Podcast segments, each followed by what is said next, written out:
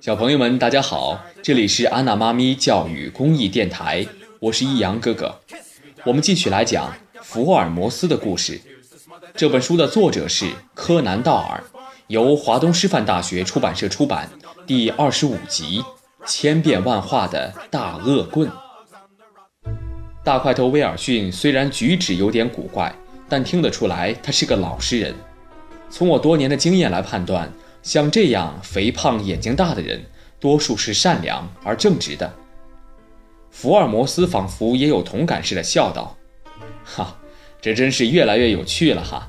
反正我们今天也没有什么别的事，那么就请你详细的说说你知道的事情吧。”大块头深吸了一口气说：“哎呀，谢谢你啊。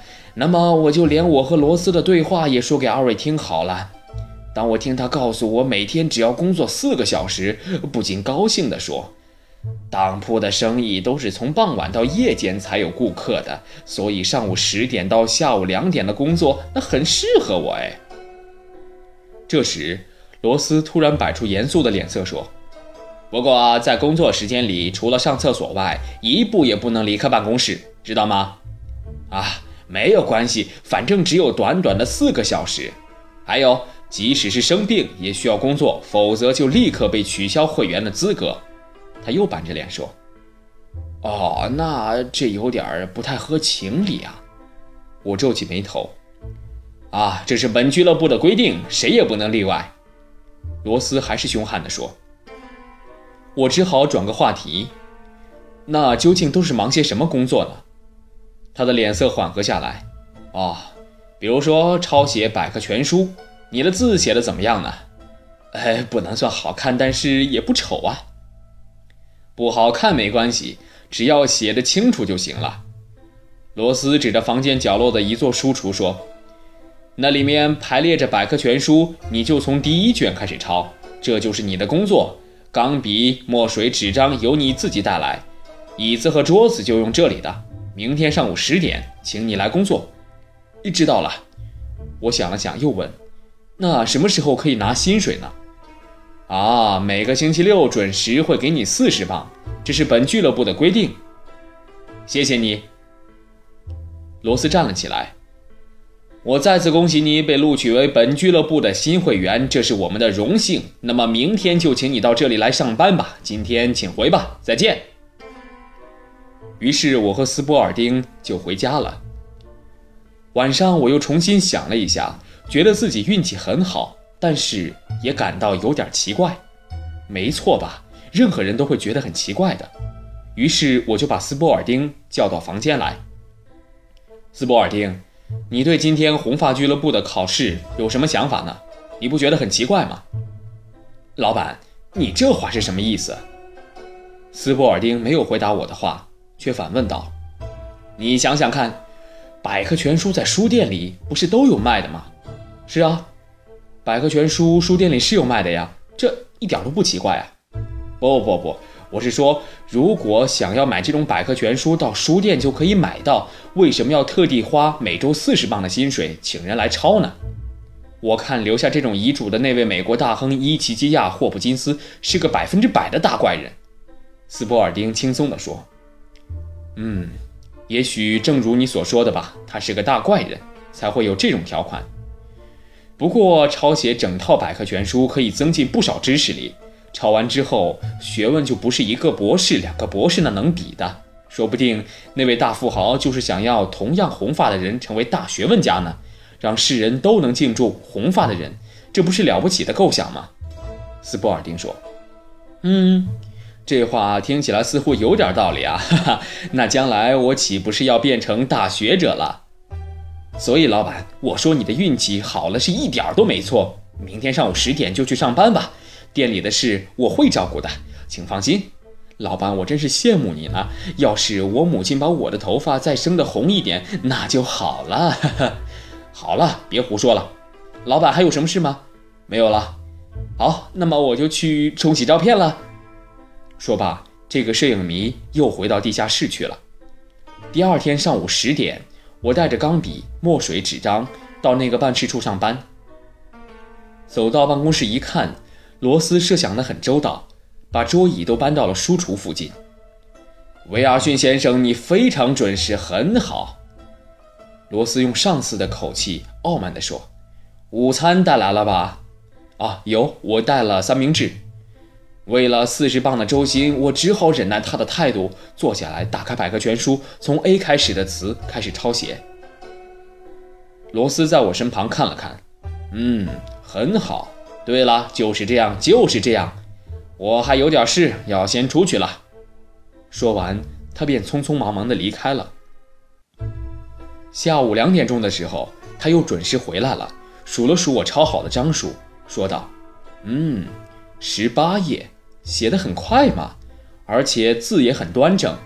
好了好了，下班的时间到了，已经两点多钟了，我们一块走吧。”我赶紧整理了一下，和他一同离开办公室。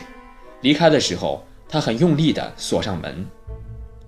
从那以后，我每天都准时上班，抄写百科全书。星期六那天，罗斯给了我四张十元的崭新钞票，并告诉我，这是本俱乐部的规定，你有接受这项报酬的权利，不必向我道谢。他每次给我薪水的时候，都重复这一句话。八个星期以来，一直没有发生什么奇怪的事。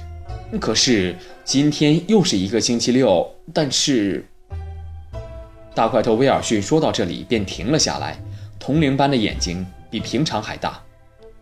好不容易把百科全书的 A 抄完，就要开始抄 B 了。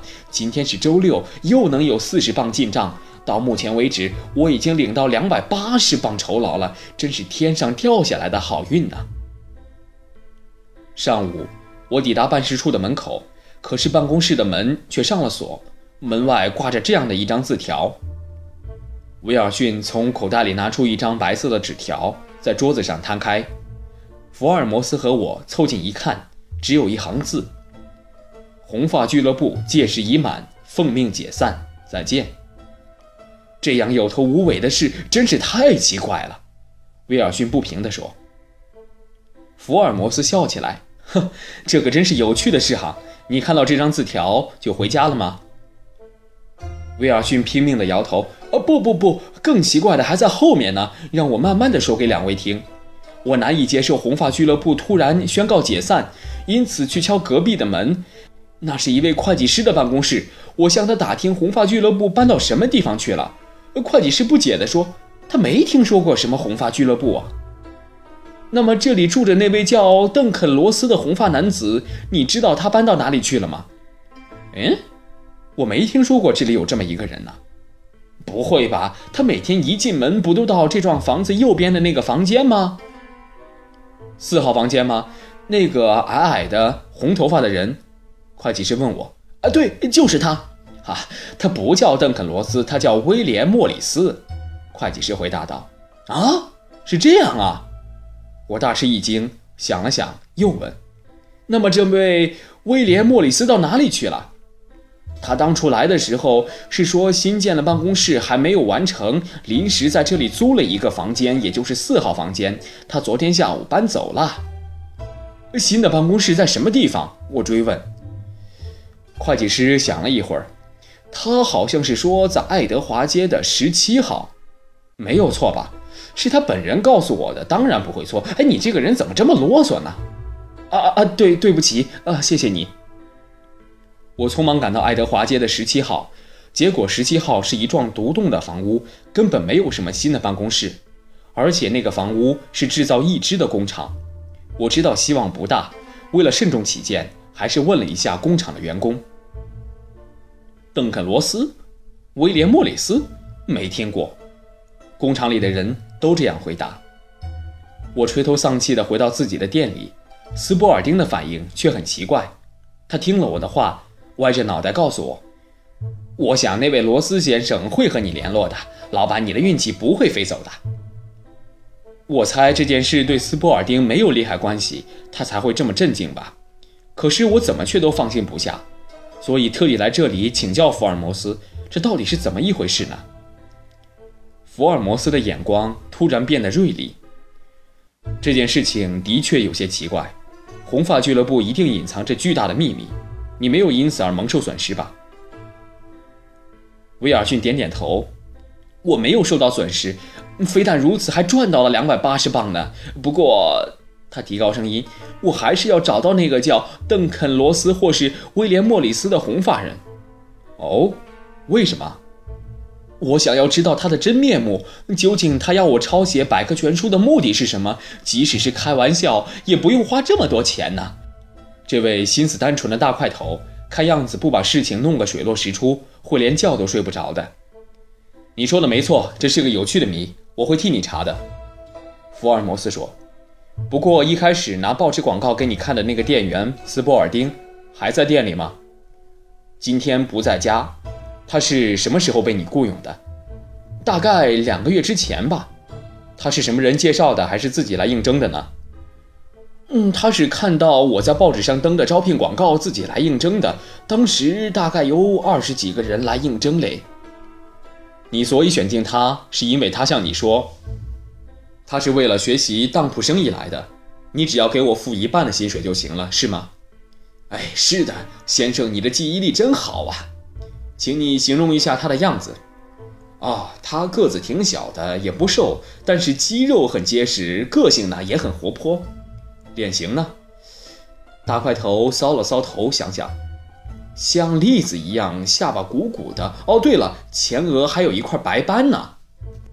哦，福尔摩斯沉思了一会儿，又问：“那他是不是有一个耳洞呢？”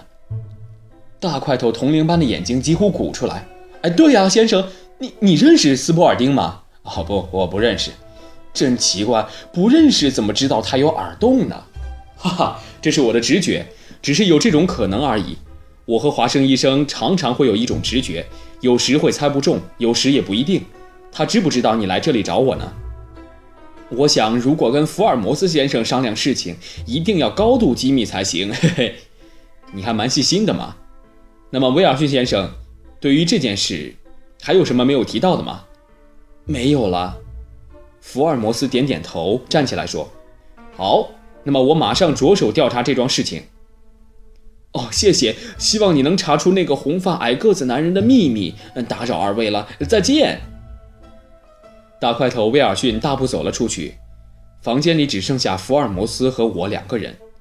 福尔摩斯问：“华生。”你认为这个红发俱乐部的谜应该从什么地方着手呢？又来考验我了。跟过去一样，我当然不会示弱，但是我不管怎么猜，最后总是败在他的手里，所以我干脆学他的口气说：“我完全不知道该从何处着手，因为我还没有知道该知道的时候。不过我倒是有话想问你，是不是关于斯波尔丁有耳洞的问题呢？”“是的。”虽然你在威尔逊面前说是一种直觉，其实你一定知道什么吧？当然，不然怎么能够当侦探呢？斯波尔丁是假名，他到当铺的工作是一种掩饰。警方一直在搜查这个人，然而这家伙行踪飘忽，至今还没有办法掌握他的罪证。你说的这家伙到底是谁呢？他总是使用不同的假名，他的真名叫做约翰·克莱。我想了想，约翰·克莱这个名字我好像听说过，印象是个凶狠的人。是的，这家伙曾经犯下杀人、偷盗、伪造货币、抢劫火车的罪行，是个重犯。可是他每次作案从不留下证据，警方为了缉捕他，那真是伤透了脑筋。这人小的时候跟流氓生活在一起，从照片上看，他的耳垂上戴着一副耳环呢，所以到现在他的两只耳垂上还有耳洞。他的身材矮小，额上有一块白斑。威尔逊雇佣的这个店人其实就是约翰·克莱。他成立这个红发俱乐部，还花钱让小老板去当抄写百科全书的工作，目的何在呢？这真是一个耐人寻味的谜呢。那这个谜要怎么解释呢？我的计划是，我们亲自去揭发他的罪行，同时还要在现场抓住他，由他来揭开谜底。华生医生，加油吧！福尔摩斯的眼光炯炯发光，在现场抓住他，可能吗？我一头雾水。那就要看今天晚上的胜负了，因为今天正好是星期六。福尔摩斯用力握了一把拳头。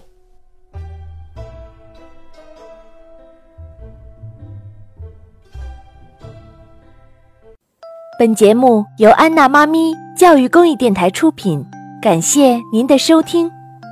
如果你喜欢我们的节目，欢迎添加安娜妈咪的微信公众号，不见不散。